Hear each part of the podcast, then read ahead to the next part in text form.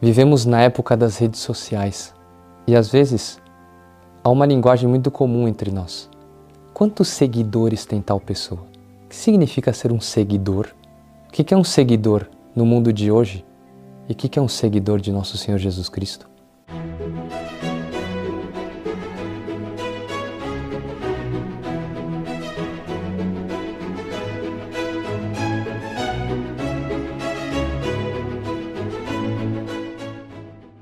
O livro do Deuteronômio, o livro da lei, que traz todos os detalhes da lei de Deus, conforme Deus transmitiu ao povo, que Nosso Senhor vai confirmar algumas coisas, elevar outras e adaptar aquilo que era necessário, que já não era de acordo com a dureza do coração daqueles antigos.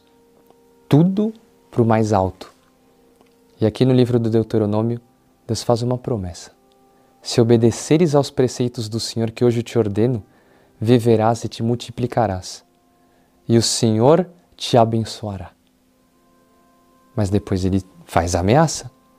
Eu vos anuncio que se te deixares levar pelo erro, certamente perecereis.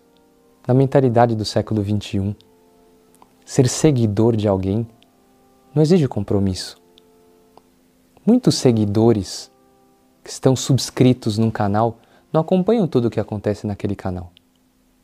Eles estão ali de acordo com seus interesses, de acordo com o que os diverte ou com os que as coisas que os instrui. Não existe fidelidade. Os seguidores do século XXI não são fiéis. São, na maioria das vezes, movidos por interesse. Isso não é surpresa para ninguém. Nós sabemos que é assim. Nós mesmos fazemos isso. Seguimos algo porque nos tem informações que nos interessam. Com Nosso Senhor, não. Com a lei de Deus não é assim. É uma relação de fidelidade. E é aí que nós entramos nesse Evangelho. Já no ambiente de Quaresma, Nosso Senhor, no Evangelho de São Lucas, se alguém me quer seguir, renuncie a si mesmo, tome sua cruz cada dia e siga-me. Cada dia com muito compromisso. Cada dia significa o quê? Significa que quando vem uma proposta indecente, seja de roubo, seja de imoralidade, seja de desonestidade, cada dia eu sou capaz de dizer não. Renuncio a mim mesmo por causa daquele a quem eu sigo. Isso é ser seguidor de nosso Senhor Jesus Cristo. Para entrar entre os seguidores de nosso Senhor Jesus Cristo, é uma vida de compromisso. Mas sabe o que é o pior de tudo? O melhor. Sabe o que é o extraordinário de tudo? É que a verdadeira felicidade só está aí. O Deuteronômio de hoje, como está na liturgia de hoje, termina assim: Vós sois testemunhas, que eu vos prometo a bênção ou a maldição. A bênção se seguires tudo isso, e a maldição se abandonares. Seguir a nosso Senhor Jesus Cristo é a verdadeira felicidade. Não é a diversão, não é viver sem preocupação nenhuma.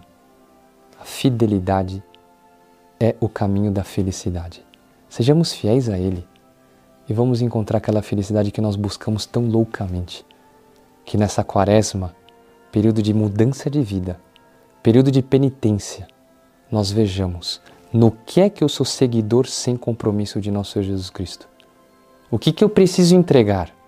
O que, que eu preciso adquirir de fidelidade? Eu quero ser fiel. E quando chegar no momento de eu ver o quanto ele se comprometeu por mim, a ponto de morrer na cruz, eu vou poder dizer: Senhor, eu quero tomar minha cruz e ser crucificado convosco. Ou pelo menos, eu quero ser como vossa mãe, estar aos pés da cruz, de pé, chorando e vos amando sempre. A bênção de Deus Todo-Poderoso, Pai e Filho e Espírito Santo desça sobre vós e permaneça para sempre. Amém. Deixe seu like e seus comentários e compartilhe essa liturgia.